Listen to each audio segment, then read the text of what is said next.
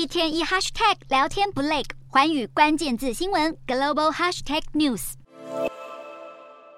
与俄罗斯一起入侵乌克兰的佣兵集团瓦格纳练习打靶时，竟然拿俄罗斯将军吉拉西莫夫吉拉平的肖像作为射击目标，接着呛出这句。拼命进攻乌克兰巴赫姆特的瓦格纳军团，对于俄罗斯国防部的不满早就引爆，日前更拍摄影片向俄军喊话要弹药。瓦格纳佣兵的请求，俄罗斯国防部或许装聋作哑，因为背后可能脱离不了俄罗斯总统普丁的心机，或许就怕普里格金真把自己当一回事。据传，普丁因此动手处理，切断瓦格纳的弹药供应。更禁止瓦格纳从监狱招兵，一切都是为了保住权位，让普丁担心功高震主的普里格金到底是何何许人也？抢先普丁开枪乌克兰总统的普里格金现年六十一岁，年轻时曾多次犯下窃盗罪，出狱后靠着卖热狗扭转人生。到了两千年，普里格金跟普丁越走越近，还被称作普丁的御厨。现在友谊的小船说翻就翻，如果普里格金率领的瓦格纳集团持续在战场上带头建功，俄罗斯国防部或将更颜。面无光，